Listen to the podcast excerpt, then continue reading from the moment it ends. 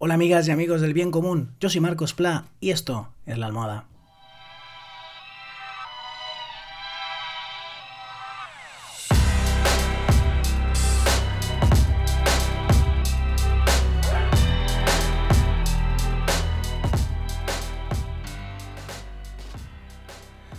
Hoy es jueves 9 de julio de 2020. Hoy acabo la semana de la almohada, ya sabéis, de lunes a jueves. Y os traigo una historia que eh, en general ha fascinado a la humanidad desde que ocurrió y desde luego a mí desde pequeño, que es la historia del Titanic. Eh, me vuelve a causar interés eh, porque ayer estuvimos viendo en Disney el documental de National Geographic que protagoniza James Horner, el director además de la famosísima película Titanic del 97, si no recuerdo mal en la que eh, bueno pues explicaba de la manera eh, bueno con una historia eh, de amor no ficcionada pero con un montón de elementos reales no y entonces en este documental de National Geographic de la actualidad lo que hace es contar qué he aprendido más sobre el Titanic, tanto de las historias de los pasajeros como de las cosas que he aprendido sobre cómo se hundió en estos 20 años. Porque como a mí, a James Horner esta historia le cautivó, le atrapó y ha estado investigando, se ha sumergido un montón de veces y ha descubierto un montón de cosas en este tiempo. ¿no? El documental creo que no es una cosa espectacular, pero está bien, es entretenido y sobre todo es como, sobre todo tiene valor en contexto con el resto de la historia de Titanic, ¿no? Unido a las diferentes piezas de puzzle. Un puzzle que para mí empieza eh, de pequeño, cuando la EGB eh, hago un trabajo sobre el Titanic, eh, porque descubro su historia en un libro de fotografía fantástico que había en casa sobre hundimientos famosos. Entonces, dos páginas bastaron para encender mi curiosidad sobre toda esta historia, hacer un trabajo donde se veían fotos del Titanic hundido, el pez hundido, seguramente hechas por las primeras expediciones del investigador Ballard y, bueno, ¿no? Eh, a mí era una cosa que descubrir aquella historia me impactó muchísimo, ¿no? Y yo creo que en general la humanidad esta historia siempre la ha cautivado porque el Titanic es como si fuera precisamente una humanidad pero en chiquitín, ¿no? Con su soberbia, eh, ¿no? La historia del Titanic que tenía el sobrenombre de, bueno, por un lado el Titanic, ¿no? Un barco titánico, ¿no? Casi como algo de dioses, en vez de construido por personas, y con el apodo del insumergible, y ¡pam! al primer viaje, ¿no? Es casi como precisamente un castigo de dioses, ¿no? eso por un lado. Eh, y por otro, eh, las clases, ¿no? Eh, el sistema de clases que luego ha sido ficcionado, por ejemplo, en la serie que serie, película, libro de Snowpiercer, el rompenieves, ¿no? ese apocalipsis y entonces los últimos restos de la humanidad sobreviven en un tren que va dando vueltas sin parar para no congelarse, porque es un mundo congelado a la Tierra, pero en ese tren se reproducen las clases sociales. Pues bueno, el Titanic es una historia que sí ocurrió que sí es real y donde efectivamente en el mismo barco se reproducían las clases sociales, ¿no? Eh, con además esas consecuencias dramáticas de que hicieron que al hundirse el barco pues no hubiera suficientes botes y fueron ocupados sobre todo por la gente de clase alta, eh, aparentemente las puertas que daban acceso a tercera clase para poder eh, escapar del barco pues estaban algunas de ellas cerradas y además las condiciones durante pues el, el, la circulación normal del barco, pues bueno, en primera clase vivían, imaginaos, ¿no? Se ve muy bien en la peli Titanic, y en tercera, pues eh, se apañaban como podían, ¿no? Y mm, yo creo que esta conjunción de elementos y bueno, muchas más cosas que tiene curiosas el Titanic, eh, también no fue, un, no fue, un, fue hundido por un iceberg, ¿no? Es como casi la tierra, ¿no? Eh, eh, manda mensaje hundiendo directamente, ¿no? La soberbia eh, de la humanidad.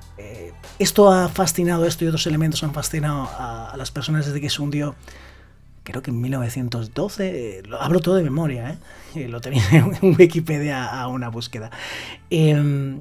Y el caso es que hoy quería, eh, como ya hice hace años, hace años comparaba toda esta tragedia del Titanic con, creo recordar, con Fukushima, ¿no?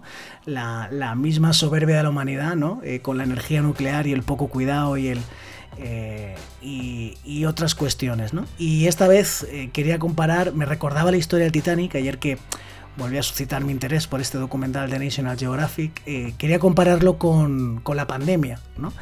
eh, hace unos meses eh, nadie se imaginaba que la humanidad pues básicamente se iba a poner de rodillas ante un pequeño virus, ¿no? Nadie se imaginaba que eh, pues todos nos íbamos a tener que confinar en España durante meses y no por una guerra que eso ya lo habíamos vivido en otras épocas de la historia, desde luego nuestra generación, sino por un virus, ¿no? confinados, la economía de rodillas, pero no solo España, Europa, China y ahora Estados Unidos, y Estados Unidos ya de hace meses, y por su todavía quizá mayor soberbia de buena parte de su población, allí están viviendo ahora una segunda hora peor que la primera, ¿no? Eh, por no haber, por haber reabierto la economía antes de lo, de lo que tocaba y en algunos casos ni haberla cerrado, ¿no? Eh, por el rechazo y haber convertido casi en un símbolo político la mascarilla y gente que no se la quiere poner y eh, está lleno internet de vídeos de gente súper violenta rechazando ponerse la mascarilla, ¿no? En Estados Unidos.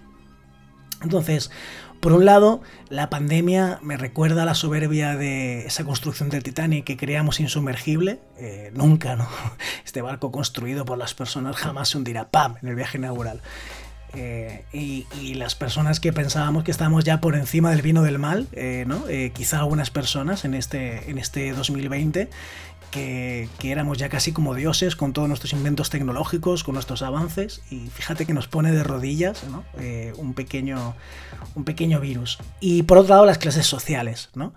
que es uno de los escándalos y de las cosas más reconocibles ¿no? de la historia de Titanic, pues aquí sabemos que aunque el virus infecta a todo el mundo por igual, si le, si le toses ¿no? en, la cara, da igual de la clase social que seas, sí es cierto que al final, por cómo estamos organizados, eh, por, la posibilidad de distanciamiento social, de acceso a la salud, pues eh, en España sabemos que eh, pues ha sido más afectados, por ejemplo, las residencias, y las residencias pues con menos recursos, ¿no? las residencias privatizadas, las residencias em, donde iba la gente sencilla, ¿no? por decirlo así, eh, y que por otro lado, eso por un lado, en la, en la eh, sabemos que también ha golpeado más en los barrios más sencillos de España, eso también hay datos, y sabemos también, eso en cuanto a la salud, ¿no? y sabemos también que en España eh, la gente que menos ha podido teletrabajar era la gente que menos ingresos tenía. Los trabajos de la gente que menos ingresos tienen son los menos susceptibles de convertirse en teletrabajo. ¿no? Por ejemplo, la construcción, ¿no? Vamos a poner como ejemplo.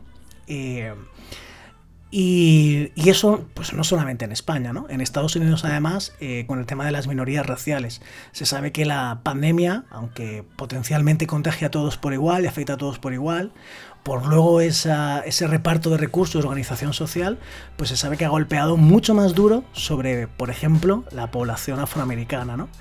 Por eso, eh, cosas aparentemente tan diferentes como el Titanic y la pandemia, para mí, por cómo nos organizamos las personas, 100 años, más de 100 años después, pues eh, creo que tienen su lógica y son comparables, ¿no? La cosa es que Titanic, siendo una tragedia tremenda, eh, al número de humanos que afectó fue limitado, ¿no? Y esta vez pues ha costado, eh, la verdad que he perdido la cuenta, ¿no? Eh, pero en España entre 20 o 40 mil vidas, en Estados Unidos creo que van por las 120 mil, bueno, un auténtico desastre, ¿no? Entonces, bueno, la, la, vida, la evolución, la historia nos ofrece una vez más una oportunidad para reflexionar, ¿no? Cómo queremos vivir sobre nuestra soberbia, ¿no? sobre nuestra, eh, esa idea que nos creemos que estamos por encima de, la, del bien y del mal, de la naturaleza, del, del respeto ¿no? a, a, a, cómo estamos viviendo y sobre cómo nos organizamos. Eh, quizá la forma más sensata ¿no? Eh, de, y, que más nos beneficia a todo el mundo para poder vivir y sobrevivir en este planeta es vivir de una forma mucho más igualitaria, mucho más armoniosa, mucho más respetuosa ante todo el mundo, donde nos podamos cuidar mucho más. Y quizá eh, hay pistas de lo que no debemos hacer y de cómo podríamos hacerlo en estas dos historias separadas por más de 100 años, en la del Titanic y en la de la actual pandemia del coronavirus. ¿Cómo lo ves? Es una, es una eh, chifladura que se me ha ocurrido. ¿Tiene algún sentido? Cuéntamelo en arroba marcosplasaez, arroba marcosplasaez en Twitter, en Facebook, en Instagram. Si te parece interesante, además, seguro que donde estés escuchando este podcast, hay por ahí un botoncito que pone ¡pum! seguir. Y así no te pierdes el próximo episodio, que en este caso será el lunes. Y además, para que lo puedas seguir haciendo y con un poquito más de recursos, en Patreon, eh, pues eh, me puedes apoyar económicamente desde 2 euros al mes con un montón de ventajas.